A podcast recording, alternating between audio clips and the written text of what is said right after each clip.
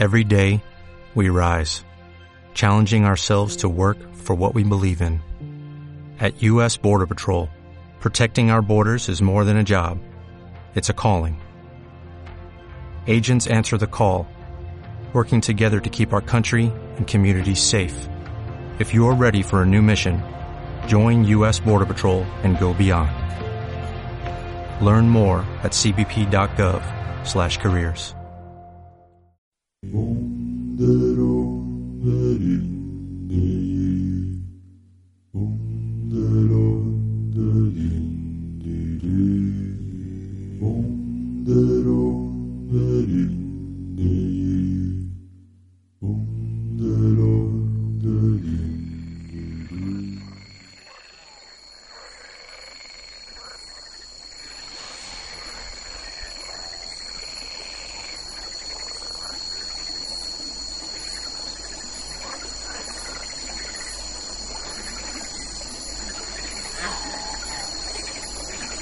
Lo que sabemos de los, de los dinosaurios, aparte de lo mucho que nos ha aportado el cine, que nuestro siguiente protagonista e invitado de esta, de esta noche discutirá mucho acerca de ello, es que son enormes reptiles capaces de, de solamente con un movimiento acabar con árboles, con...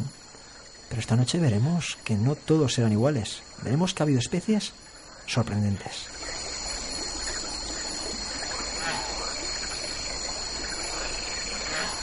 Y no muy lejos. Esta noche vamos a centrarnos en los dinosaurios de Condado de Treviño. ¿Con quién? Con nuestro amigo Germán Zanza.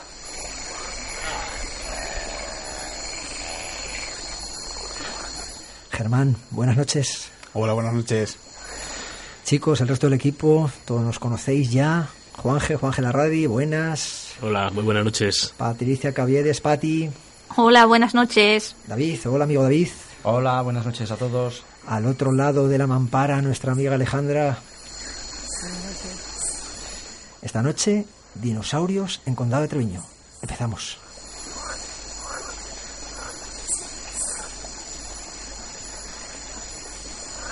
Germán, otra vez aquí. Encantados de tenerte como siempre. Eres garantía de éxito. Se- seguís confiando. Eh, nos ceñimos a los resultados y a las encuestas. La gente le encanta escucharte, nosotros los que más, sin duda, y, y por eso esta noche queremos que nos hables de un tema el que ya además llevas mucho tiempo dándonos con todo el cariño guerra diciendo tenemos que hablar de unos dinosaurios diferentes, de unos dinosaurios distintos y que los tenemos bien cerca. Y no había manera, pero bueno, al final parece que, que os, he, os he convencido. Han costado cuatro temporadas, ¿eh? Anda que... Bueno, más vale tarde que Sí, nunca. Dicen que vale lo bueno que se nunca, hace sí. esperar. Sí, eso es. Vamos a intentar acercarnos a esta fauna que considero que es peculiar, es diferente a los dinosaurios que estamos acostumbrados a ver en lo que dices, en, cine, televisión, eh, documentales. Y, y está muy cerquita de donde estamos grabando. Sí, porque eh, bueno, en- nosotros estamos en Miranda, en Miranda de Ebro, nuestros amigos vecinos de Espinosa de los Monteros también lo tienen cerca. Sí, estamos a una hora. ¿Dónde? ¿Dónde nos vamos a ir? Vamos a, vamos a, invit- a- a invitar al, al- al oyente que se vaya, que se ponga las gafas de, de viajar en el tiempo, en primer lugar. A mí siempre me gusta contextualizar un poquito, ¿no? Vamos a hablar de un periodo de tiempo, estamos hablando, me decías antes, de 70 millones de años. Sí, aproximadamente. El, yacimiento no, digamos que no se, se enmarca en una única eh, época estricta, pero eh, los dinosaurios de los que vamos a hablar, eh, por redondear y no lo que lo que hablamos siempre, cuando hablamos de ciencia y hablamos de paleontología, vamos a simplificar. 70 millones de años aproximadamente es cuando tenemos a estos dinosaurios viviendo en el condado de Treviño. En el condado de Treviño. Y el yacimiento que nos vas a nombrar esta, esta noche repetidas veces, ¿dónde se encuentra exactamente? Bueno, el, yac- el yacimiento está a unos 40 kilómetros aproximadamente de Miranda y unos 30 aproximadamente de- también de Vitoria y se sitúa entre los pueblos del Año y de Albaina, eh, como digo, y lo voy a repetir otra vez, en el condado de Treviño. ¿Y, y hay yacimientos similares eh, al año, por ejemplo, en el resto de las zonas más cercanas, Burgos, Álava? No, de, de dinosaurios, eh, el, yac- el yacimiento que tenemos eh, en el condado de Treviño no es. No, hay nada que se, que se le parezca ni tengamos cerca. Sí es verdad que se han encontrado eh, fósiles de dinosaurios, em, pero son, eh, son restos muy, muy escuetos, son muy pequeños y poco reseñables. No son yacimientos muy amplios. y la cantidad de fauna que se, has- que se, que se ha extraído de ahí es eh, anecdótica. Y para encontrar buenos yacimientos ya nos tendríamos que ir, que me, que me venga ahora mismo a la, a la cabeza, hasta Salas de los Infantes. Pero es otro tipo de fauna, son dinosaurios mm, anteriores a estos y ya nos iríamos un poco ya a los modelos típicos de dinosaurios realmente grandes. De hecho, uno de los más grandes de Europa está allí en Salas de los Infantes, el Europa Titán. No es el más grande, pero es uno de los más grandes. Bueno, entonces ya que nos hemos centrado en el condado de Treviño y concretamente el año, ¿qué antigüedad tiene este yacimiento, Germán? Como decimos, tiene unos 15, eh, perdón, unos eh, 70 millones de años aproximadamente y para que no, nos situemos en un contexto más adecuado, eh, faltaban unos pocos millones de años para que se extinguieran los dinosaurios. Los dinosaurios no avianos, ¿eh? porque no todos los dinosaurios se extinguieron. Hubo un pequeño remanente de dinosaurios, pequeños carnívoros, que evolucionaron hacia las aves. Las aves son dinosaurios. No todos los dinosaurios son aves, pero sí todas las aves son dinosaurios. ¿Vale? Faltaban aproximadamente unos 15 millones de años, aproximadamente redondeando, para que se extinguieran los dinosaurios no avianos. Es decir, los, los que vemos con más forma de reptil. ¿Vale? Para que nos hagamos un poco la idea. ¿Y es por eso tan importante o por otra cosa? Es importante o fue muy importante hasta hace eh, relativamente poco por ese detalle, porque eran los únicos dinosaurios que se conocían de ese periodo geológico que se denomina Cretácico Superior. Es decir, eran los, los últimos dinosaurios que se conocían de España, de la península ibérica incluso, incluso pero el yacimiento de Fuentes de lo Hueco, que igual os, os suena un poco en, en Cuenca, eh, aporta, aporta datos muy interesantes también de este periodo, del Cretácico Superior. Entonces ya no es el único. Eh, todavía me he intentado poner en contacto con, los, con algunos científicos que trabajan en lo hueco. No me han podido reportar todos los datos que, necesitaba para aportarlos en, en- para comentarlos en el programa. Entonces no sé cómo se relacionan ambos yacimientos. Pero ya os, ya os comentaré en privado con alguna cervecita. Y Germán, eh, bueno, ¿cómo, es decir, eh, ¿cómo se llega a, a encontrar estas especies en, el año? Quiero decir, eh, ¿cómo estaba configurada la Tierra en, aquella época o esta zona de, de la península o de Europa? Porque no sé exactamente qué, nos encontrábamos hace 70 millones de años. ¿Cómo, cómo era esta zona? Vale, vamos a intentar explicar un poco cómo era eh, el año. Era eh, eh, Europa en general, era un archipiélago. La forma de delimitar las islas es un poco complicada porque al final no se fosiliza la forma geológica. La forma geológica evoluciona también igual que, las, que la fauna, cambia, en- es constante. movimiento de placas tectónicas modela el paisaje. Entonces no podemos saber cómo era exactamente el tamaño de las islas, pero sí que sabemos que había islas porque hay fauna eh, del mismo periodo geológico eh, contemporánea, marina y terrestre. Entonces sabemos que eh, Europa era un archipiélago. Eh, por o lo sea, que a lo mejor teníamos la playa aquí al lado. Sí, no, la playa No, estaba hecho- muy, muy cerquita. De muy, hecho, yo, muy cerquita. yo creo que Miranda estaba, era un inmenso lago. Eh, no, era mar. O mar, perdón. Y Espinosa de los Monteros también, Era, era mar. mares, grandes mares. O sea, esto estaba sumergido. Sí, Sí, sí. Era, era, todo esto era mar. Entonces, em, el año era una de esas zonas que eran terrestres en, esta, en, eh, en este conjunto de, de islas que como tenían masa continental o que iba a ser futuramente eh, masa continental, tenían mares muy poco profundos, de hasta 200 kilómetros. No es tanto, ¿vale? Sería un mar parecido al mar del norte. En lu- lugares De eso, 200, de 200 Eh, metros, quieres decir, de, 200 profundidad. metros, perdón, de, de profundidad. Ah. Sí, no, no, no había puntualizado. Eh, entonces, eso, eh, creaban una serie de islas muy interesantes y, en el año teníamos un clima, estamos en la época, unas épocas ma- bastante calurosas, un clima subtropical, húmedo, muy húmedo, que af- afecta obviamente a la, a la vegetación. Tenemos helechos, coníferas, ci- cipreses, plantas con flor. El año, por, por contextualizar más, era concretamente un delta o un lugar vinculado al agua dulce, se cree que era un delta, muy cerca estaba el mar, a unos 30 kilómetros estaba la costa, un delta que es fundamental para que la conservación de los fósiles del año se dé. Porque una- un animal para que se fosilice tiene que estar vinculado por lo general al, al- al agua. Lo comentamos creo que en la primera temporada, con- cuando hablamos de las cuevas. ¿Qué ocurría entonces en el año? ¿Qué podemos imaginarnos en el año? Pues nos, podemos imaginar, por ejemplo, una escena de caza en la que un dinosaurio herbívoro es atacado por unos eh, carnívoros, el dinosaurio se lo, se lo comen cerca del agua, eh, los restos caen, caen en, el, en, en- en- el, en el agua y se sedimentan. Poco a poco se quedan en, en algún recodo del río o del, o del delta y ahí se, se quedan durante millones de años hasta que los encontramos. ¿Por qué los encontramos? Porque el año, el yacimiento se sitúa en una cantera.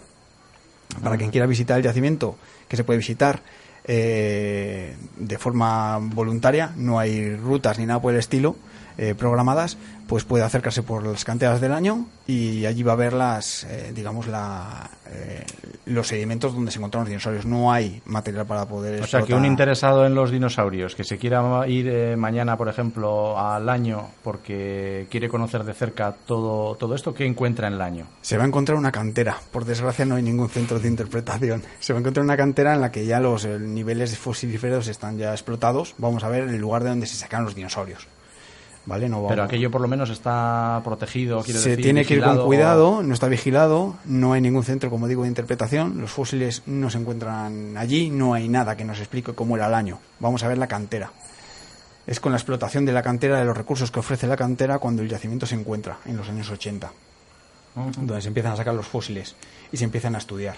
En muy pocos años, en apenas 10, 15 años, se, se saca mucho, mucho del material fósil que se tiene hoy en día y se estudia pero no hay ningún centro de interpretación. Durante muchos años han estado los fósiles directamente en el almacén del Museo de, Historia Natural de Álava. Eh, no han estado expuestos. Hasta, y hablo de memoria, por favor que me disculpe el Museo de Ciencias Naturales de Álava si me equivoco, creo que fue con el aniversario de los 25 años cuando se expusieron, la sorpresa que me llevé fue monumental, visité el museo y por lo que digo, una exposición de los, ve- de 25 años de, de la creación del museo, eh, estaban expuestos algunos de los fósiles de uno de los dinosaurios de los que vamos a hablar. Eh, concretamente había, creo que era un fémur o un húmero, no me acuerdo exactamente qué era, creo que era un, un húmero y una vértebra. Pero son los únicos restos que ahora mismo podemos visitar en el Museo de Ciencias Naturales, como digo, de Álava. No hay ningún, ningún otro fósil que podamos ver. Y hay mucho material. ¿Podría ser comparable a lo que antes hemos nombrado, no sé si en micrófono o fuera de, salas de los infantes, como un poco eh, cuna casi de los dinosaurios de por aquí, eh, de, de la provincia de Burgos? ¿Podríamos estar hablando que, que quizá en el año eh, o dista mucho de, de salas? Tenemos un problema muy parecido. Nos estamos yendo del tema, pero es muy interesante este asunto. Y es el tema de la financiación y del apoyo a la ciencia. Salas de los infantes, digamos que está un punto por encima. Tiene otros problemas. El problema de Salas es que necesita un museo nuevo. Lo necesita ya. Tiene tanto material que ya no entra el material en el museo. No se puede exponer. Ni se puede exponer de una forma decente para que la gente lo pueda entender. Eh, entonces mm, hay un, problema de espacio. El- el problema de los dinosaurios del año es que ni siquiera tienen un museo propio. Y tienen un problema de espacio, pero porque no se pueden ubicar dentro del Museo de Ciencias Naturales de, de Álava. Es decir, no tienen ni siquiera ni museo propio o un museo destinado para su exposición. Eh, son problemas, creo que distintos, aunque eh, la raíz es la misma. Sí, pero material, por ejemplo, el año hay para Sí, hacer sí, como sí, un museo como el de salas. Se podía hacer perfectamente un museo de interpretación, perfectamente, sí. Se puede hacer un museo como el de el que actualmente tiene salas, daría daría cabida a, los- a la exposición de los dinosaurios del año. Es más, el condado de Treviño tiene suficiente material como para no hacer un museo solo de dinosaurios. Poner, poder exponer el, el ámbar de, de Álava, eh, también estamos en un tema territorial complicado. Porque, los como digo, el condado de Treviño se- eh, es Burgos pero lo- la excavación y los estudios los ha llevado a cabo el- la Universidad del País Vasco. Los, do- los eh, fósiles están en poder del Museo de Ciencias Naturales de Álava, no hay ningún problema, al final hay cierta corte- cortesía científica. Pero, pero no sé si es por eso o, o por qué no hay un proyecto en común que se lleve a cabo. No hay... No creo, un proyecto. creo que lo has dicho antes, falta de interés. Sí, Vivimos de en un país o- donde... Sí, bueno, no, realmente yo creo que hay gente que igual se piensa que con esto tampoco se puede recaudar dinero. Sí, no, al final todo, todo lo que no pueda... pueda Yo tengo eh, claro, al final en la misma cantera se podía hacer un plan para enseñar la cantera que es muy llamativa. Eh, nuestro amigo Antonio Arroyo la, conoce, hicimos unas fotos allí, un reportaje que aprovechamos y es un lugar muy muy peculiar, hay que ir con cuidado, si vamos con críos y demás, porque hay un edificio además que está abandonado, hay que ir con precaución, es un lugar que no está adecuado para, para que vayamos a visitarlo de una forma totalmente segura, pero no es un lugar tampoco que no se pueda visitar con niños, se puede ir con cuidado y, y demás. Y es un lugar muy pintoresco, la verdad, recomiendo que si tenéis tiempo os acerquéis porque es un paisaje, un paisaje, un- perdón, un paisaje como semidesértico, con unas arcillas eh, y unos sedimentos que cambian mucho de colores, tienes eh, rojizos, un, un blanco muy llamativo, grisáceo, es un, un entorno muy lunar en algunos aspectos, eh, tiene una, una forma muy peculiar. Una preguntita, ¿pero la cantera se está explotando en la actualidad o no? No lo he dicho, exactamente, no, ya no. Ah, Es- entonces igual si se sigue excavando se pueden encontrar más cosas. Eh, no, no, fósiles. está todo explotado. Fósiles no, no, no se pueden encontrar, no. No va a haber más sorpresas entonces. No, ade- además eh, tampoco queremos dar muchos detalles por si los científicos quieren seguir excavando en algunos otros puntos por evitar el expolio. Mm. Eh, por eso tampoco vamos a dar muchas claves del lugar exacto donde se encontraron, pero vamos, en principio los yacimiento, el yacimiento potencial está ya explotado. Y los lugares que pueden quedar, eh, tenemos que tener en cuenta que es una cantera que tiene un corte vertical y algunos eh, yacimientos ya están incluso inaccesibles por altura. ¿Vale? Iba a decir que realmente, es- eh, seguramente, dado, dado el tiempo, el periodo del que estamos hablando de tiempo, habrá una, una capa de sedimentos que haga muy difícil acceder a ello. Eso es muy relativo. y Además es una pregunta que hicisteis en el programa de, del Pleistoceno y no, no llega a contestar. Yo escucho alguna vez. Entonces es muy, es muy interesante porque no tiene, no tiene realmente nada que ver. Tú te puedes encontrar el nivel de donde, se- donde estaban los dinosaurios ah, y caminar encima de él. Eh, si visitáis, por ejemplo, el yacimiento que están excavando en Salas de los Infantes, en- esperemos que continúen las campañas en Torrelara, eh, cuando les ves excavando, sí han profundizado ahora algo, pero donde encontraron los primeros fósiles estaban a... a- a a- de a suelo, de a sí, sí. Este, pisaba- si te descuidabas, los pisabas. Entonces, ¿qué ocurre? Que aunque los sedimentos estén muy, digamos, muy, eh, muy sedimentados en profundidad, con el movimiento de las placas tectónicas, los elementos pueden, eh, o sea, los elementos eh, sedimentarios pueden subir y la erosión los hace disminuir. O sea, Ajá. hay, un, hay un juego, ¿no? De alturas. Eh, que por cierto, por curiosidad, ya que hemos dicho Europa en archipiélago, bueno, se estaba, había una cuestión geológica muy interesante en este momento. Eh, hace 70 millones de años, la placa tectónica, digamos, africana, por simplificar, y la armónico y, la iberoarmónica de, de Europa, la, digamos, la europea y la africana estaban chocando. Y se estaban comenzando a formar los Pirineos en ese momento. No eran visibles, se iban a ver muchos millones de años después, pero ya estaban ahí surgiendo los Pirineos. Y, y, por ejemplo, hemos hablado un poco de, de qué tipo de paisaje nos, nos encontraríamos en, en, en aquella época. Pero, ¿y la, y la fauna? Es decir, eh, todos imaginamos los dinosaurios, eh, los tiranosaurios, los triceratops, etcétera. ¿Eran así de grandes estos dinosaurios de- del año? No. Y es otra de las peculiaridades. Hemos hablado antes de su antigüedad, que era muy llamativa, porque son los últimos dinosaurios que quedan casi vivos en, en España en el registro fósil. Y además su tamaño es muy llamativo. Es, hay que reconocer que no es, no, no son diminutos. No nos podemos imaginar a un gato o a un ratón, de ese tamaño. Pero para que nos hagamos una idea, el dinosaurio más grande que hay en el año, la altura a la, cru- a la cruz, que es la altura hasta los, hasta los hombros de un animal, eh, pues sería similar a la de un caballo, ¿vale? Aproximadamente. Y estamos hablando del dinosaurio más grande de, que se ha encontrado en el año, el, el Tyrannosaurus, que tiene una... El peso es, es una estimación que al final oscila y no es exacta, ¿vale? Pero andaría en unas 2-4 toneladas. Si comparamos con el que hemos mencionado antes, el Europatitán, Ujú. hablamos de 35 toneladas. Perdona, pero has dicho dos toneladas para una altura que me parece realmente pequeña. Eh, tenemos que tener en cuenta que este concretamente es un saurópodo. Es un saurópodo, es de los que llamamos dinosaurios de cuello largo en la cultura popular. Entonces, eh, son animales que tienen un cuerpo bastante tonelete. Claro. Ahí ganan bastante. Imaginémonos, pues, un elefante del tamaño de, de un caballo.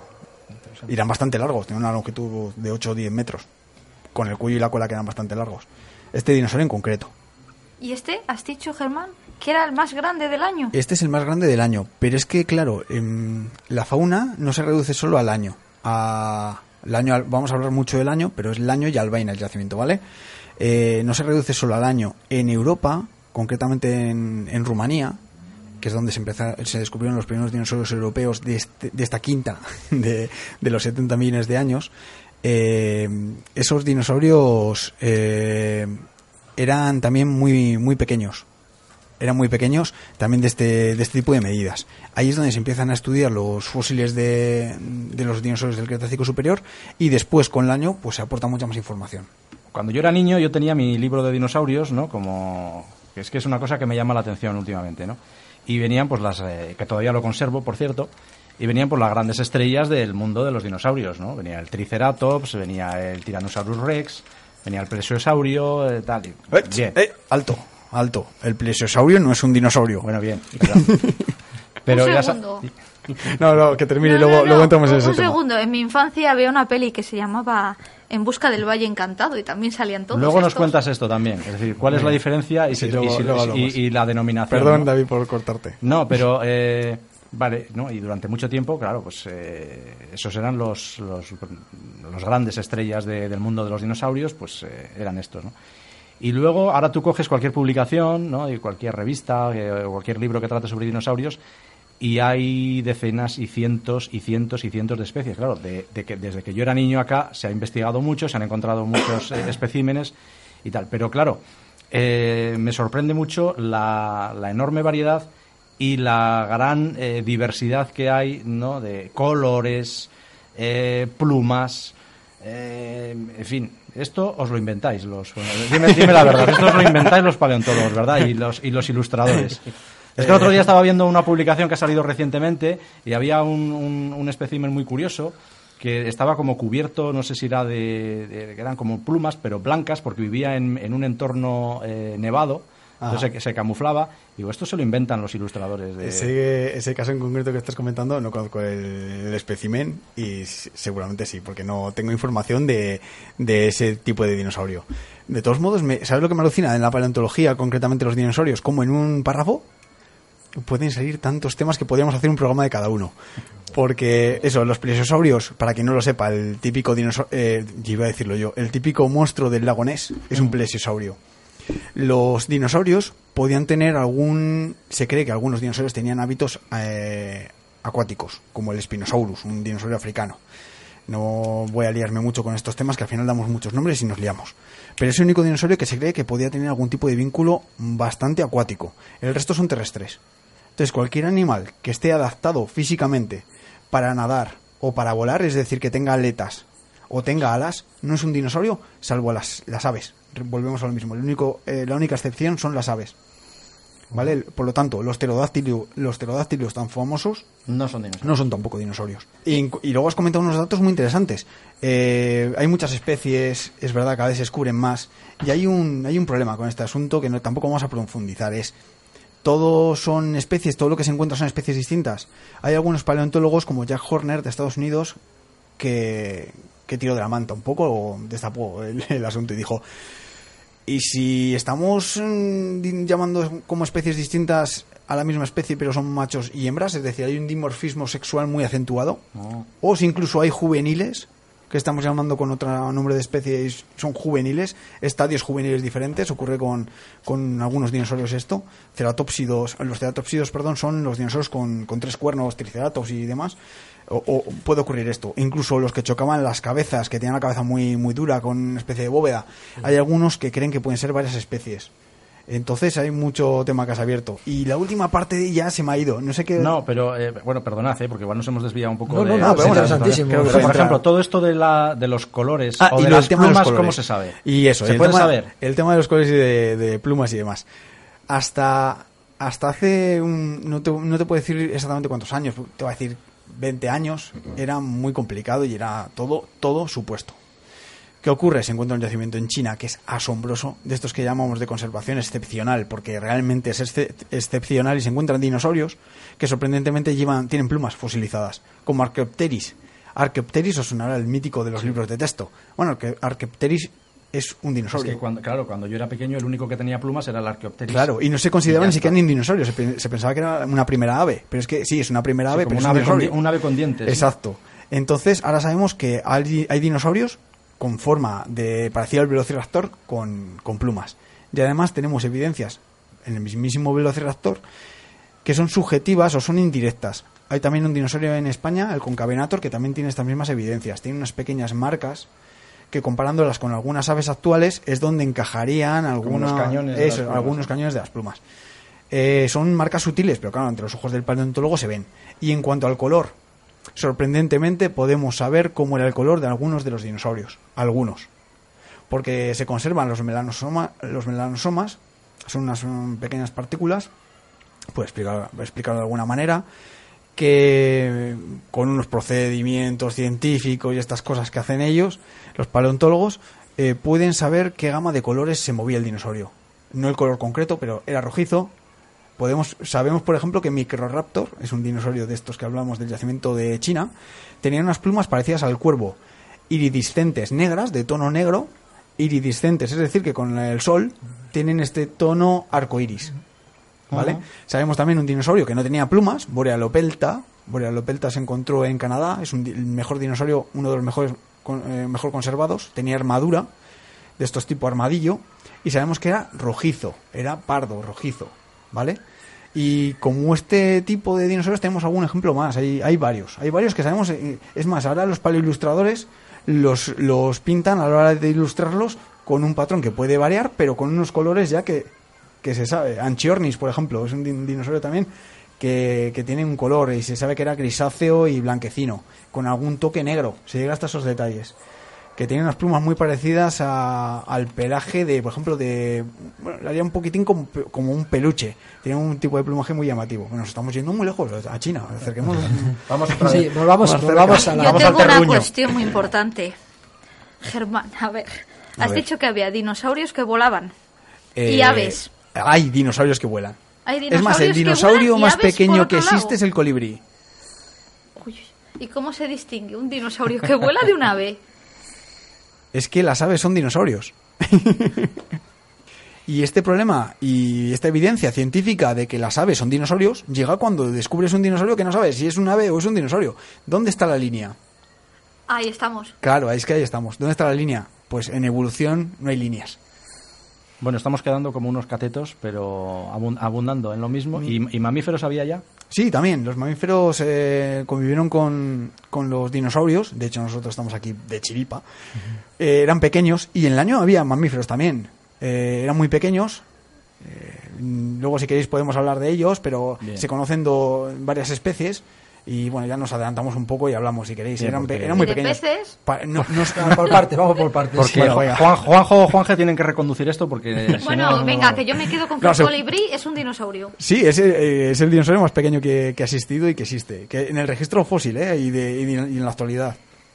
Guau. En- eh, volvamos un poco, como, como hay que reconducir esto, volvamos al año que estábamos empezando por allí, por esta próxima zona en Condado de Treviño.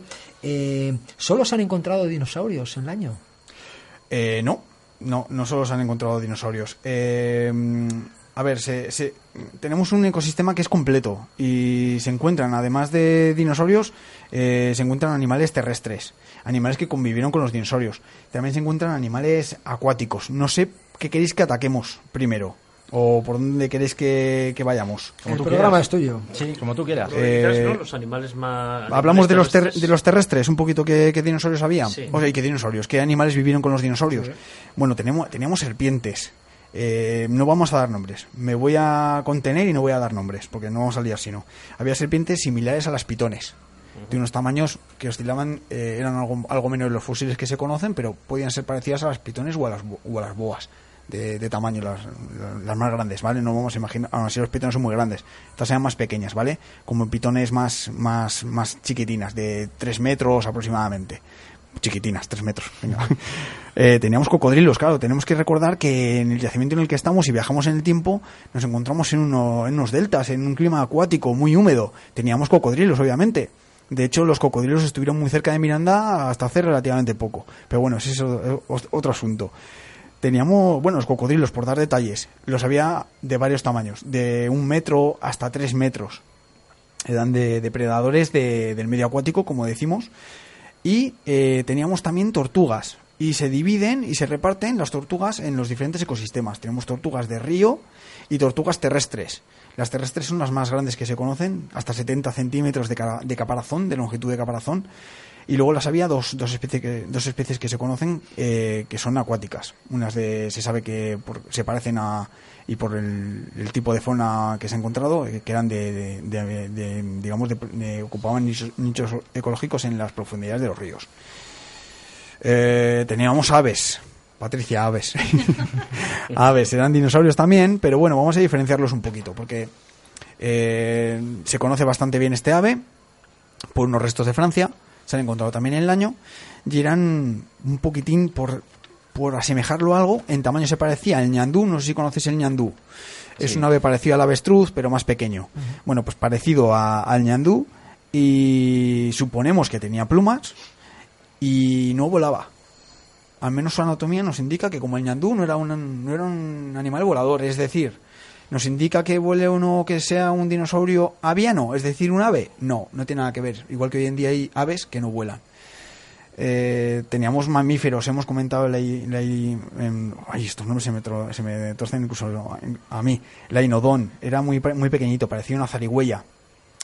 De- por, hacer- por asemejarlo a algo, ¿vale? Y se han encontrado solo dientes. Muchas veces de esta, esta fauna que estamos comentando solo se conocen los, los dientes, ¿vale? Y luego tenemos los pterosaurios, los que hemos dicho que no son dinosaurios, son reptiles voladores. En, el año tenemos una especie, ¿vale? Que no es muy grande. Mm, tenemos aquí un dibujito, ya pondremos algo para que lo vean la gente de las redes sociales. No era muy grande, si digamos estuviera posado y levantara la cabeza de una forma normal, nos podría llegar a mirar a los ojos, para que nos hagamos un poco la idea de, cómo era eh, de tamaño. Y tenía en torno a un metro y medio de altura aproximadamente.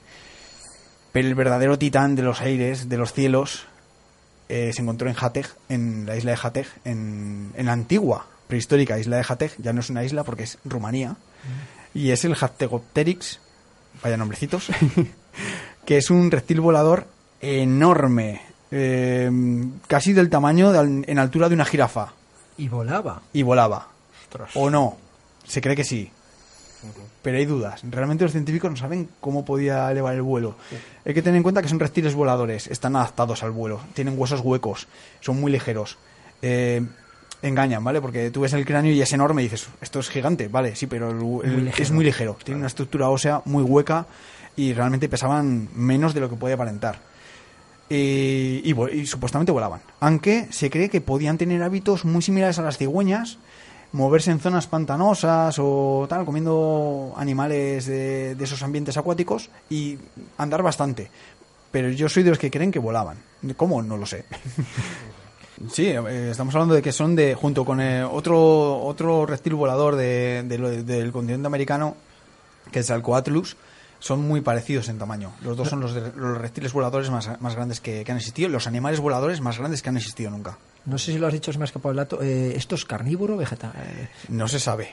Exactamente no se sabe. no se sabe. cree que eran eh, carnívoros. carnívoros. Se cree. Madre mía, Se cree pues, que eran carnívoros, pero la dieta es muy variada dentro de lo que son todos los pterosaurios. Y en este caso, por donde se ha encontrado eh, al pterosaurio de, del año, eh, se cree que era carnívoro.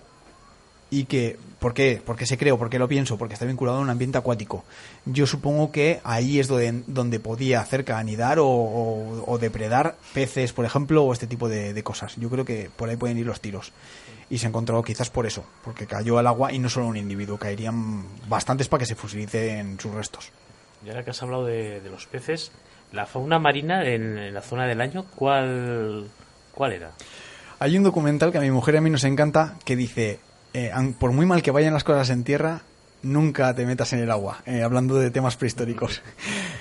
Eh, en el año yo haría eso, y más viendo la fauna que había terrestre. La fauna terrestre casi es de, de cómic, ¿no? Son faunas, luego, si queréis, hablamos un poco de los tamaños de los dinosaurios del año. Pero son realmente llamativos, eh, el tamaño re- realmente pequeño. Ya recordamos que uno de los dinosaurios más grandes tenía la altura de, de un caballo, ¿no? Aproximadamente. Bueno, pues si nos metemos en el agua nos encontramos con animales marinos que considero alucinantes o que a mí me darían bastante miedo. Los mosasaurios de Parque Jurásico que hemos visto en las últimas, bueno, de Jurassic World y estas cosas, pues bueno, tenemos mosasaurios. Eh, bueno, tenemos tiburones, bueno, un tamaño bastante grande, aunque los había pequeños también. Por asemejarlos y poder verlos un poco, que nos podamos imaginar, similares al tiburón tigre actual, ¿vale? De hasta 3-4 metros de longitud. Y luego había muchas especies, muchísimas.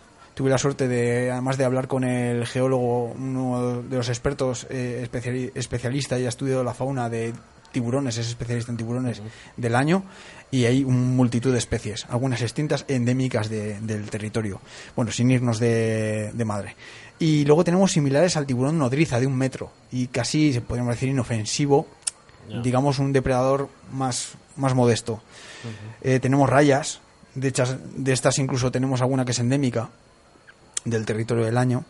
Tenemos peces, y hablamos de tamaños, y es verdad, el- hay un pez, por no hablar de todos los peces que había, el Enchodus, o Encodus, eh, que tenía un metro y medio de largo aproximadamente, y se le llama el pez vampiro. No sé si os imagináis por qué. Sí, porque os he traído un fósil Pero de no, Enchodus. no- lo imaginamos porque nos has traído una ilustración esa de tamaño real, ¿no? Sí, de la cabeza sí. de... ¿Esa cabeza? Sí. ¿Eso? Y, Y el diente que nos ha traído también. Ese fósil es cortesía de un amigo, Juan Avilés Poblador. eh, se dedica a comercializar fósiles de dinosaurios y de fauna mesozoica de África, de Marruecos, porque en España está absolutamente prohibido, no se puede. Y es un fósil que me regaló eh, mi amigo Juan. Me sirve para divulgar, porque es un, un fósil muy llamativo, ¿no? De un pez de los que nos podríamos encontrar si nos metemos eh, a, a- a- a bañarnos en, en los, en los ríos del año en el, en el Cretácico superior, ¿no?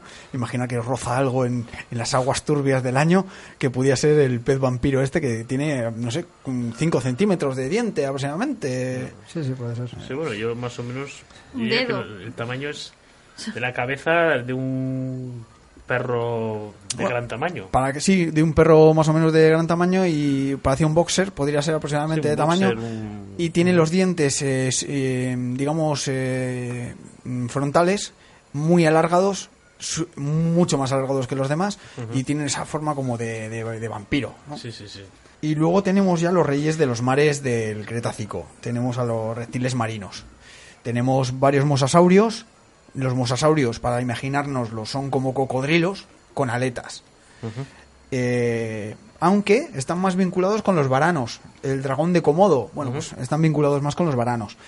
Los tenemos enormes, de hasta entre 8 metros el Proconaptodon, que es un, un- el pequeño de los El pequeño de la mosasaurios. Uno es el más pequeño, pero bueno, es el más, el- un tamaño estándar. Y luego tenemos al Mosasero Hoffmani, que está representado en los fósiles del año con 15 metros de largo. 15 metros. 15 metros. Eh, 15 metros de bicharraco enorme. Mira, mira, en el Tamaño- dibujito que nos ha dejado Germán, mi- mira, el buceador al lado de esto es una manchita minúscula. Es- el bicharraco es enorme. El buceador casi es como la cabeza del mosasaurio. Sí, eh, estos animales ya se han extinguido, no, no están. Eran reptiles, por lo tanto respiraban, es decir, salían de vez en cuando a respirar. Uy, Sería magnífico, sería parecido a ver ballenas hoy en día, ¿no? Imaginaros ir en barco a los mares del año, cercanos al año, y poder ver cómo los mosasaurios eh, Y fíjate, respiran. y en profundidades relativamente pequeñas, hablar de 200 metros de Sí, profundidad. sí. Es impresionante. Sí. Y luego tenemos también, ya para terminar, eh, con esta tanda de, de animales de, que vivieron con los dinosaurios, pero en el mar, eh, a los plesiosaurios, que antes los hemos comentado. Nos tenemos que imaginar al monstruo del lagonés, típico. Bueno, estos oscilan mucho en tamaños, es muy relativo. Pero los había también bastante grandes, algunos llegaban también a los 12 metros. Sí, lo único que tiene el cuello muy largo, muy alargado. Se creen que eso lo utilizaban para cazar, para acercarse a los bancos de peces y claro, llegaba antes la cabeza que el cuerpo. Para cuando querían ver el cuerpo del, del animal, ya, la cabeza encima. ya estaba ahí al acecho. Bueno. De todas formas, eh, aquí un pequeño paréntesis señalando un poquito lo que hacía antes el, el- el comentario que hacía Germán de este, de este diente que nos ha traído aquí, que bien ha señalado que viene, que, que es de África. Eh, decir que aquí en este programa nos declaramos defensores totalmente de las causas, de las buenas causas, estamos en contra del expolio, de la pillería, eh, decir que bueno, que es un delito sobre patrimonio y que se anden con mucho cuidado ya no solamente y ya no solo por el temor a- a las represalias o a lo que te pueda suponer que como decimos es un delito sino que porque quizá estamos perdiendo la oportunidad de dar a gente que realmente sabe un material que puede aportarnos todo a todos mucho Sí, eh, vamos a hacer un pequeño inciso y, y igual hacemos una recomendación, ¿no? Lo que tiene que hacer la gente. Imaginaos que hay, hay alguien que va al año y por casualidad encuentra algo. Es muy difícil, ya digo, ¿eh? Lo- por eso me, me atrevo a invitar a la gente a que vaya, porque no es un lugar que se pueda expoliar. Eh, i- imaginar que encontráis algo. Lo, lo ideal es que saquéis una fotografía, marquéis de alguna manera el lugar para saber dónde está, para poder volver. Ir al museo, lo tenéis muy cerca de los que vivís en Miranda o en Espinosa de los Monteros, al museo más cercano y, y comentarles el descubrimiento. Lo mejor es no mover el resto. ¿Por qué? Porque es importantísimo el lugar exacto. Si ese fósil, que imaginemos es muy importante, lo extraemos del yacimiento, lo llevamos al museo y luego no sabemos ubicarlo exactamente en el- espacialmente en el lugar donde se ha encontrado, no vamos a saber ni de qué periodo es, ni vincularlo a una geología que puede ser muy interesante. Entonces lo mejor es fotografiar el resto y con esa fotografía acudir a, a un museo, pero no tocarlo. Importante. Sí. Y para aquellos que se vayan más allá y vayan a lo material, decir yo tengo, yo tengo, yo tengo, pues fíjate, aquellos que sean más de la peseta, decir, no sé si me equivoco, me corregís, igual Germán lo sabes, que hasta hace no demasiado, eh, si es una pieza importante, esa la tasan y el 50% va para, para, el, para aquel que tenga que haya encontrado la, la en pieza. los tesoros sí, en los fósiles, En los fósiles no. en los fósiles no. Pero bueno, no vamos a ver tampoco lo material, nada que buscar No, la no, peseta. pero fíjate, me estoy yendo, me estoy yendo a ese extremo y, y eso es indicación, Sí. que hay gente que no sabe lo que tiene en su Pero casa. Yo hace poco hablaba de un yacimiento muy conocido, a ver, eh, romano y prerromano, el poblado de Lancia, por ejemplo, en León, y te dicen, "Pf, hay gente que en sus casas sabe saber lo que tiene. Pues igual no tiene nada. Pero alguien, a- así a lo tonto, hace también en el año 70 por ahí, se encontró una figura grande con un arado y por suerte lo declaró. Era la dama de Baza. Claro. Le dieron 200 millones de pesetas por ello. Imaginemos que tienes la suerte, puñetera suerte. El año no es tan difícil de encontrar una especie nueva. Repito, en el año no es tan difícil encontrar una especie nueva. Y en otros yacimientos no es tan difícil. Puedes tener tu nombre en la especie. No es la primera vez que a quien ha encontrado un yacimiento, un yacimiento o ha encontrado un fósil se le ha dedicado el nombre de la especie. Ha pasado con Baryonyx, es un dinosaurio carnívoro. Me viene porque es un dinosaurio que me gusta mucho. Es Baryonyx walkeri. Walkeri es, significa de, de Walker. Oh. Walker lo encontró. Te, te quiere decir que puedes tener el, el nombre de, de un dinosaurio eh, para siempre. y otra cosa. Otro motivo más. Y otra cosa que yo creo que es más interesante, más que tenerlo, es que la, la gente sepa que has encontrado. Eres el descubridor de. Lo tienes en casa y no vas a ver nadie. En cambio, si lo, lo popularizas, eres el descubridor de. Creo que es más, a mí me parece más interesante. Pues otro punto de vista también interesante. No, sí. y, aparte, y aparte de que, bueno, eh, eh, en términos científicos, eh, el descubrimiento de una pieza, de un, de un fósil, en un determinado lugar, eh, puede cambiar por completo todo lo que se conoce hasta ahora. Sí, sí. eh, mira, un detalle. En, por poner un detalle de dos, de dos dientes. En un yacimiento de Cuenca, no es el de- que hemos dicho el hueco, que es bastante más reciente, volvemos a ir hacia atrás en el tiempo, hasta el Jurásico, mucho más, más atrás en el tiempo. eh, se encontraron dos dientes de un carnívoro. Los dientes más grandes que yo he visto en la península ibérica. Son gigantes. Es decir, ponemos en el mapa, ponemos en la península ibérica por primera vez a un titán, a un animal comparable con el Tyrannosaurus rex. Es decir, sabemos que había grandes megacarnívoros en la península por dos dientes. Que esos dos dientes, si lo encuentra alguien que se lo lleva para casa, no lo sabemos. Y igual que eso, otras muchas, muchos, muchas otras, co- eh, está claro. Si todo lo que no aportemos a la ciencia, al final es información que estamos perdiendo todos incluyendo quien lo encuentra, porque no va, aunque sea un experto, no va a conseguir sacarle toda la chicha, porque no va a poder estudiar todo el yacimiento en conjunto, que es lo que te da toda la información. Y además de que el propio valor del fósil está en el lugar y en el estado Claro. en que se haya encontrado. Imaginemos que en- nos compramos una novela y sabemos el nombre del protagonista, pero no sabemos qué ocurre con el protagonista. Eh, podemos tener el Señor de los Anillos y saber que, ah, mira, hay uno que se llama Aragorn o Frodo, pero no sabemos qué pasa con el anillo, no sabemos quién está con Frodo, no sabemos dónde va, quién viene. Eso, el, el conjunto de la novela lo sabemos cuando leemos la- todas las páginas y todas las páginas las obtenemos con expertos. Es más, con los expertos igual no de ahora, de dentro de 50 años o de 100 años. Es que al fin y al cabo, un fósil no deja de ser una piedra. Uh, exacto, un fósil. Bueno, estamos aquí tocando todos los palos y los del dinosaurios del año casi ni hemos hablado de ellos. Eh, un fósil, eh, exactamente, no es orgánico, no es hueso, pero tiene la, parte, la peculiaridad de que es, es- imaginémonos que es un, un hueso que se ha petrificado, que se ha transformado por magia, no es magia, es geología, amigos. Pero imaginemos que se ha convertido por magia en fósil. Es decir, en un hueso vamos a ver toda la porosidad del, del, del hueso. Vamos a ver toda la textura de un hueso, pero en piedra. Eh, o sea, todos los detalles de un hueso están en el fósil. Por eso me sorprende cuando alguien habla de que los fósiles de los dinosaurios son falsos, que lo que hay en museos son de Ah, bueno, plástico, bueno, sí. que los dinosaurios son de piedras pero que están talladas. No puedes tallar el detalle de un fósil. Eh, no, porque lo que digo no son piedras. La gente se piensa que son moldes. Que se ha quedado el- como en Pompeya, ¿no? Que Mm. son moldes de, de piedra. No, no es molde, no es la forma ex- eh, externa. Es el, el hueso en Es sí, el propio hueso. pero hecho en, en fósil. Hecho fósil. estoy viendo aquí estas, eh, estos gráficos que nos has traído. Estamos viendo eh, que los, los reptiles del año son como versiones reducidas de, de reptiles encontrados eh, pues en otras partes del mundo, ¿no? De, de- de, yo qué sé, en Estados Unidos o en- en- bueno, incluso aquí en España, pero son como versiones reducidas, pero son otra especie.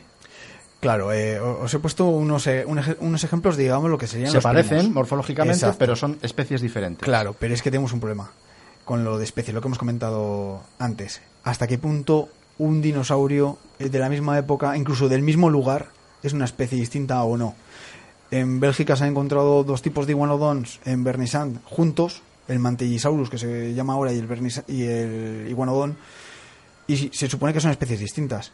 ¿Hasta qué punto no podían ser subespecies o incluso la misma especie de dimorfismo sexual o estadios juveniles? Es decir, si ya tenemos problema con animales que se encuentran en el mismo yacimiento, ¿hasta qué punto no pueden ser subespecies unas adaptadas a las islas? Que es igual Y la ahí, venía, y ahí venía mi pregunta. Exacto, exacto. ¿Por qué? O sea, ¿Por qué? ¿Por, Bueno. qué, por qué los dinosaurios del año son Vamos a intentar condensar toda, Eh, toda esta información. Vamos a hablar un poco de los dinosaurios del año muy rápido y qué conclusiones podemos sacar de ellos. Tenemos, por ejemplo, eh, dinosaurios carnívoros. Voy a hablar de los, car- de los carnívoros, ¿por qué? Porque tienen una peculiaridad. Es que hay muchas especies, pero solamente se conocen por los dientes. Angélica, Angélica perdón, Torices eh, está ahora mismo en la Universidad de la, Rioja, es una experta en paleontología y hizo la tesis sobre los dinosaurios del año carnívoros. Eh, trabajó con los eh, expertos de Canadá y han encontrado especies que son exactamente la misma en ambos puntos. O sea, había fauna muy, muy interesante. Pero vamos a, lo que vamos. Tenemos al Pyroraptor, por ejemplo, en, el año, que es bastante más pequeño que el Trodon. Eh, por tamaños. A ver, qué podemos- bueno, vamos a hablar de un un poco más grande para que se vea la diferencia. Eh, el Pyroraptor puede tener unos 2 metros y medio de largo y el de Inonicus, que es parecido al, al del Velociraptor de Parque Jurásico, tendría pues la medida más o menos aproximada del de Parque Jurásico, unos 3 metros y medio aproximadamente. O sea, son más pequeños, son casi la mitad. Son casi la mitad los carnívoros. Luego tenemos otro, otro carnívoro, que es el Tarascosaurus. Es un dinosaurio parecido al Tyrannosaurus Rex, no tiene nada que ver, pero para que nos lo imaginemos es como un Tyrannosaurus Rex. Si pensáis que los brazos del Tyrannosaurus Rex son pequeñitos, esta familia de dinosaurios los tiene ridículos. Son pequeños apéndices, ¿vale? Y para imaginárnoslo, al, al del año nos lo tenemos que visualizar con dos metros y medio, tres metros de largo.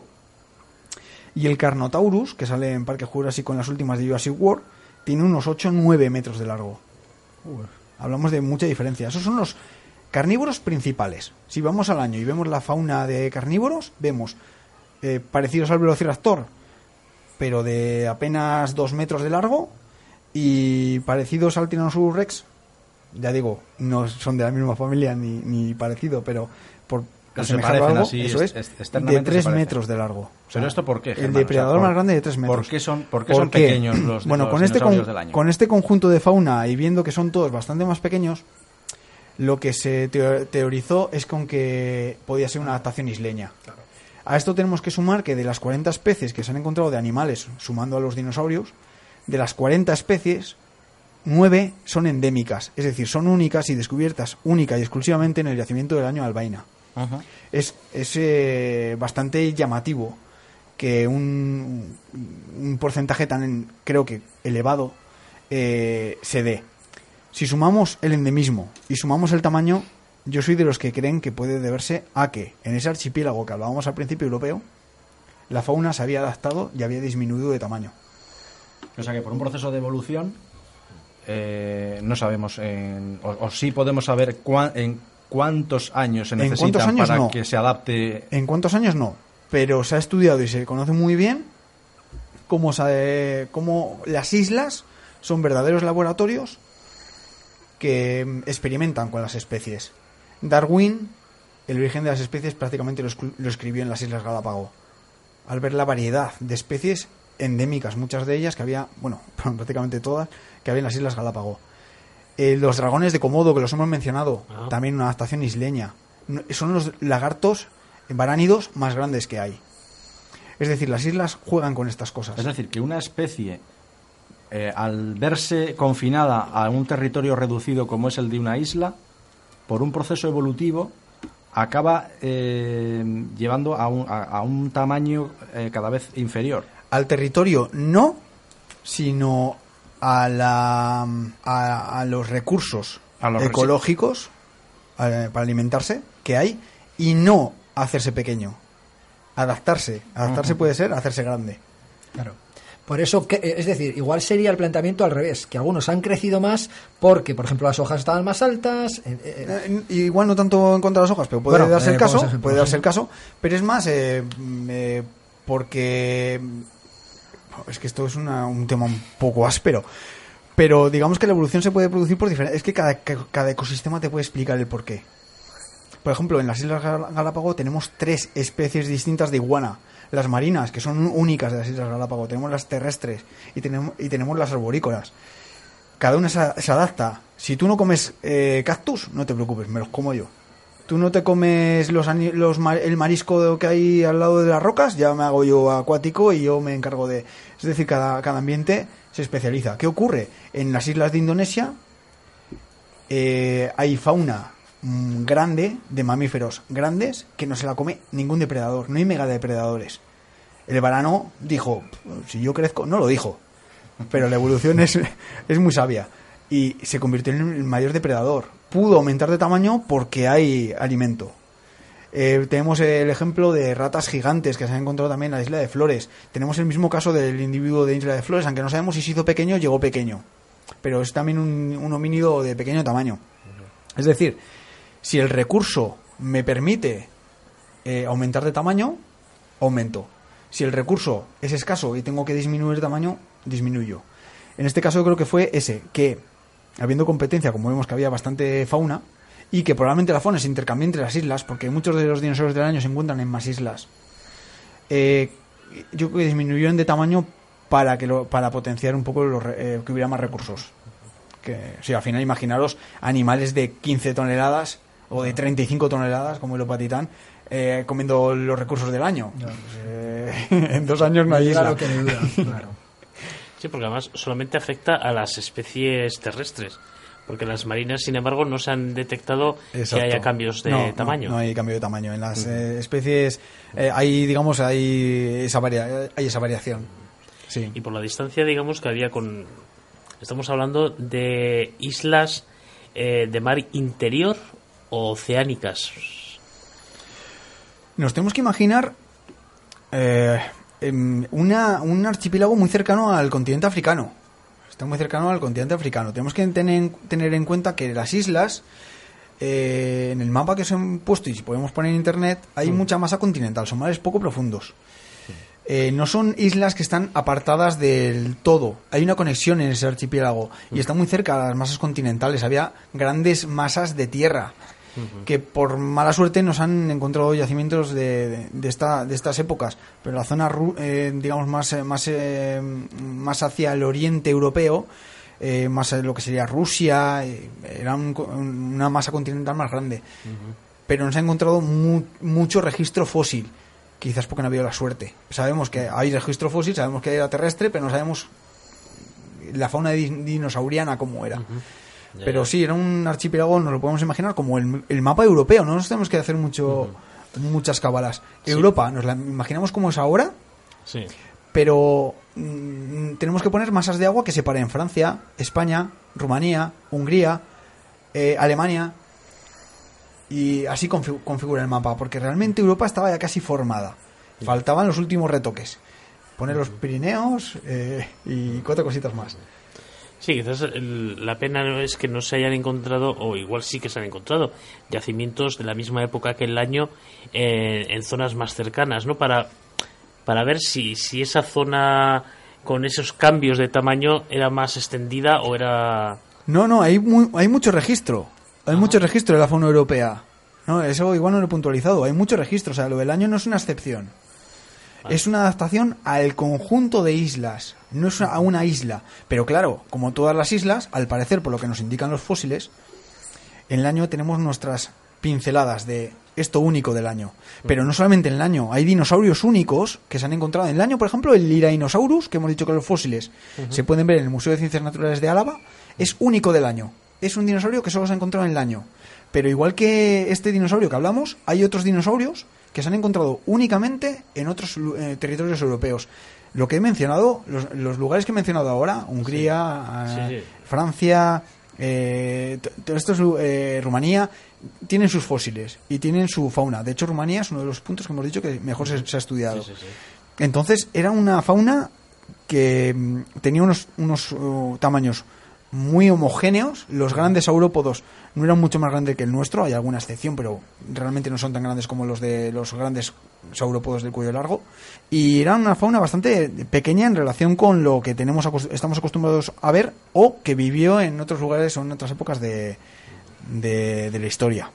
Pero sí, es una fauna muy homogénea, que puede ser que eso, había un archipiélago cada lugar tenía su pequeña pincelada, como digo, de fauna autóctona, pero que eh, no solamente compartía especies, sino modelo, modelo de tamaño de, de especie y ecosistemas, por cómo son los tipos de, de fauna. Sí, que lo hacen, digamos, único en, en el contexto. Claro, el año es el, el territorio único, Mm. pero también está Jateg, eh, en Rumanía, y está el yacimiento, que ahora mismo no me lo sé, el de, el de Hungría. O- pero sí, cada, cada yacimiento tiene su, su peculiaridad. Sí. Sí, porque además a que apenas faltan 15 millones de años para que llegue la extinción. La extinción, sí. Que, bueno, en el, en el anterior programa, pues la verdad que habré, habré cogido una mala fama, algo parecido como el destructor de mundos o el ángel de la muerte. Y Ay, Dios. bueno, espero no haber provocado muchas pesadillas. Eh, vamos a avanzar un poco en el tiempo, vamos a, a, esa, a ese momento, a esos 65 millones de años. Eh, ¿Qué ocurrió aquel año? En el año, pues en el año tuvieron que, que ver todo de una forma muy buena, en primera línea. En el año podemos imaginarnos, yo esto ahora es suposición, ¿vale? Pero aplicando la lógica de muchos años viendo y leyendo sobre dinosaurios, pues eh, me puedo imaginar a los dinosaurios del año viendo cómo eh, un gran cometa eh, aparece en el cielo, no es de una forma inminente, es una cosa progresiva que vas viendo en el cielo. Y, y llega un momento en el que no apenas la ves y la Tierra tiembla y no entiendes nada. Yo me lo imagino así, porque está en la otra punta el impacto, en, en el cráter de, De Yucatán. de Yucatán, eso es. Eh, entonces, claro, nos tenemos que imaginar un temblor, quietud. Me imagino que el mar se retiraría y vendría un tsunami. Me lo imagino por el tamaño, hablamos de 10 kilómetros de, de, de asteroide o de meteorito, Sí, un impacto brutal que además han encontrado el registro fósil muy muy reciente del, del impacto. Eh, en- ah, el yacimiento claro esto pasa por hacer preguntas así. No tengo no tengo preparado y, y no, me, no me acuerdo de- de- del lugar. Pero bueno se ha encontrado Sí. un yacimiento asombroso. Qué pena qué pena no da el detalle pero bueno. Eh, con los primeros eh, las primeras consecuencias del impacto del asteroide. Ah, bueno, sí, sí. Con peces, restos de, fo- de peces fosilizados, Mm. todos orientados hacia una dirección, están las marcas de heridas, o sea, es el, el impacto reciente, no es, no es ni siquiera ni el tsunami, porque los geólogos saben leer muy bien los sedimentos. Mm. Eh, entonces nos podemos imaginar eso, un tsunami en el año que acabaría con, la, con parte de la fauna, no con toda. Eh, sabemos que probablemente hubo un tiempo de oscuridad, de un invierno nuclear o algo así. Hay debate en este punto. Sabemos que chocó el meteorito, eso no hay duda. Pero hay, du- hay muchas dudas respecto a qué pasó después. ¿Fue de- realmente súper devastador? ¿Fue apocalíptico o no fue tan apocalíptico? Hay dudas. Porque Sí, hay ciertos animales que vivieron, como las tortugas o cocodrilos, que son muy Ya. susceptibles a los cambios de temperatura. Pero sí, nos podemos imaginar eso casi seguro, un impacto brutal que provoca un terremoto y que provoca un tsunami probablemente en las islas eh, europeas. Yo sí, lo veo muy factible. Sí, bueno, nuestros amigos, pues. eh, nuestros amigos dinosaurios eh, seguramente verían un, muro de agua que, Sí. que les venía, porque además estando en esa zona eh, insular de islas, eh, digamos, la primera ola arrasaría con todo. Sí, con, buena parte de las islas había islas de gran tamaño, pero las, las que eran muy pequeñas pues dejarían una, una fauna que depende cómo fuera su reproducción, Mm. pues y depende de la época del año en la que ocurriera, si era época reproductiva o no, pues pu- pudo dejar muy diezmada la población. Pero ya digo, luego un invierno nuclear y por decirlo, recurrir a lo clásico, después un tiempo de mejora de clima, pero nos pasaría luego lo contrario, subida de temperaturas, un poquitín esa diferencia climática es la que pudo haber puesto la puntilla a unos dinosaurios que por cierto creen algunos científicos que ya estaban ya en- dando los últimos coletazos, que estaban en declive. Hay también un poco de polémica al respecto. Sí, El- estaba- eh, la e- digamos, el fin de la era de los dinosaurios estaba un poco estaba ahí. marcada, lo que Eso pasa es. que, digamos, esta... Igual no se hubieran extinguido todas las especies, pero digamos que el meteorito ayudó. Sí, los grandes titanes eh, desaparecerían Sí, me, me acabo de acordar. Creo que el yacimiento es en Dakota del Norte. cota. En Dakota del Norte. Sí, que más o menos en distancia con Yucatán, equidistante con, con Europa. Más o menos la misma distancia de Yucatán a Europa, de Yucatán a, a Dakota. Sí, que ten en cuenta que el cráter de Yucatán no se llegó a encontrar porque era bastante grande y está bastante erosionado. Al final es que es, es enorme y estaba muy erosionado. Se tuvo dudas incluso de si era o no era. Ahora se, se tiene bastante claro que sí que es el, el lugar del impacto. Se estuvo buscando desde que se encontró el iridio. El Sí. iridio es un mineral bastante... No, sé, no, no es que no exista en el planeta Tierra. En la Tierra lo tenemos, pero en un porcentaje ínfimo. Y es muy abundante en los asteroides, por ejemplo, en los meteoritos. Entonces, eh, encontrarlo en una capa justo posterior a, los- a la, a la era de los dinosaurios, la era, la era que se, la, la capa que se llama eh, KPG. K de Cretácico y PG de Paleógeno, separa a los dinosaurios de los, de los mamíferos y tiene una cantidad de iridio muy, muy superior a, a lo esperado, muy superior. Y prácticamente en cualquier punto del, pa- de- del planeta. Sí, se encuentran muchos puntos y uno de los pocos que hay en la península ibérica está muy cerquita a nuestro, en la costa de Zumaya. Ahí hay una costa, eh, el límite KPG, antes llamado KT, está en, la, en Zumaya, es uno de los puntos más cercanos que tenemos eh, aquí en, en la península ibérica. Es lo de los flicks. Estuve ayer. viéndolo. Hmm. Exactamente. Sí, sí, muy interesante. Además es alucinante cómo están los sedimentos verti- verticales, por lo que hablábamos de la- del choque de placa continental. Sí, Alejandro, muy bien. ahí. Haciendo otro- paleoturismo, muy bien. Otro ejemplo de, de ese pliegue que hablas de, de las capas lo tienes eh, lo tenemos aquí mismo en la carretera de Aro.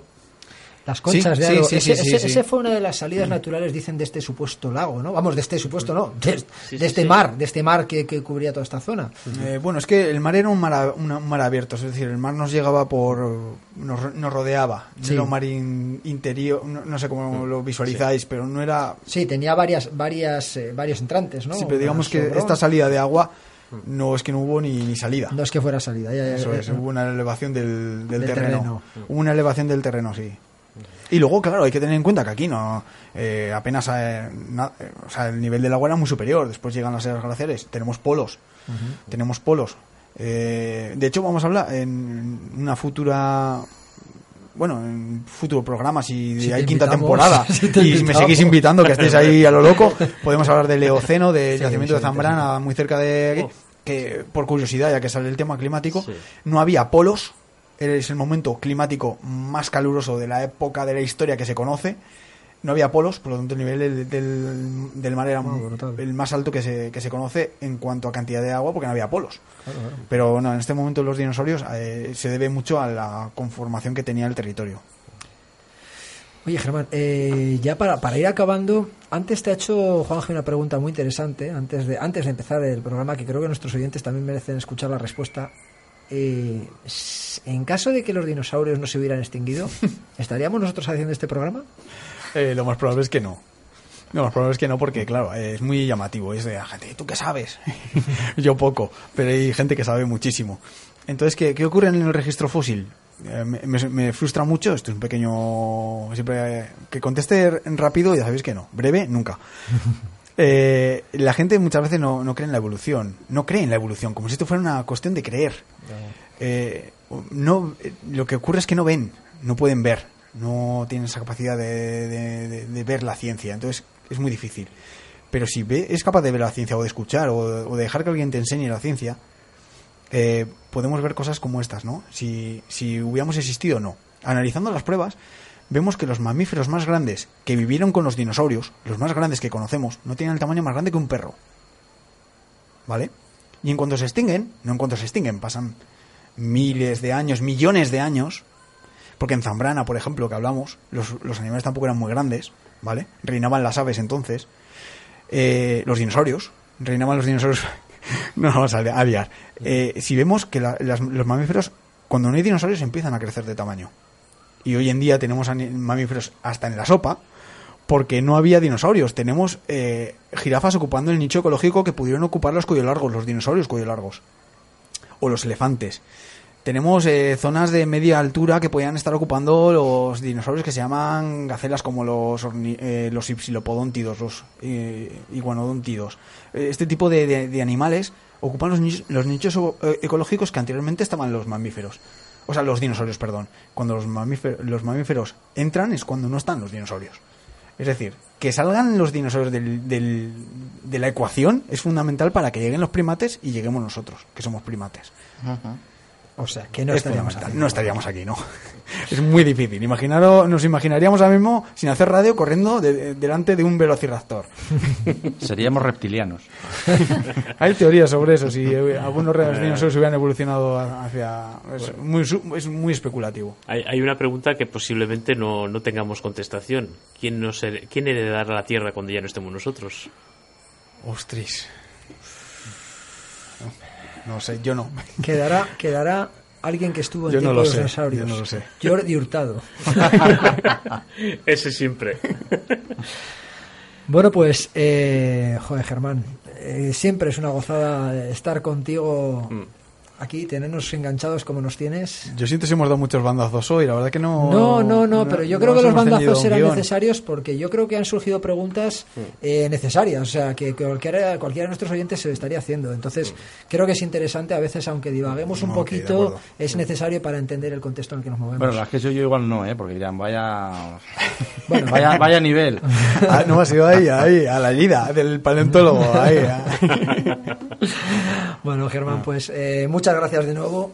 Sí, yo con que haya quedado un poco claro que teníamos aquí cerquita, poner un poco en valor el patrimonio paleontológico y geológico del Condado de Treviño y animar a la gente a que un domingo cualquiera, un domingo cualquiera se acerquen por el Museo de Vitoria de, de Paleontología, del Museo de Ciencias Naturales, puedan ver algunos fósiles, puedan ver el ámbar que tiene expuesto y pasar la mañana viendo las gobas del año y, y la cantera del año, pues mira. Oye, y un- por ampliar un poco más, eh, si alguien que tenga mucho interés en el tema de, de los dinosaurios, que empiece, digamos, ahora a, a interesarse, alguien muy joven, eh, en España, ¿qué dos o tres sitios no se puede perder? Sitios que no te puedas perder, así para otra media horita del programa. Sitios que no te puedas perder y vamos a centrarnos en paleontología. Lugares que no te puedas perder. Mira, del Pleistoceno no te puedes perder el Museo de, de Prehistoria de, de- de Cantabria. De tema de úrsidos y demás es muy buen, muy buen sitio, yendo a lo cercano. Museo de la Evolución Humana de Burgos, ya lo he recomendado mil veces. Mm, Museos de dinosaurios hay varios y ya no solo me voy a centrar en los de dinosaurios. Tienes el Muja en Asturias, no te puedes perder. El Museo de Castilla-La Mancha, de Paleontología de Castilla-La Mancha, con ejemplares originales alucinantes. El dinosaurio más completo lo tenemos allí. La verdad que una de las faunas dinosaurianas más raras está allí en Cuenca. Muy recomendable. Tenemos, obviamente, no puede indiscutible y mi favorito, el Museo de Salas de los Infantes. Modesto de momento, pero cuando lo, lo reformen va a estar muy bien. Dinópolis, muchos dinosaurios de plástico, pero mucho material de muy buena calidad.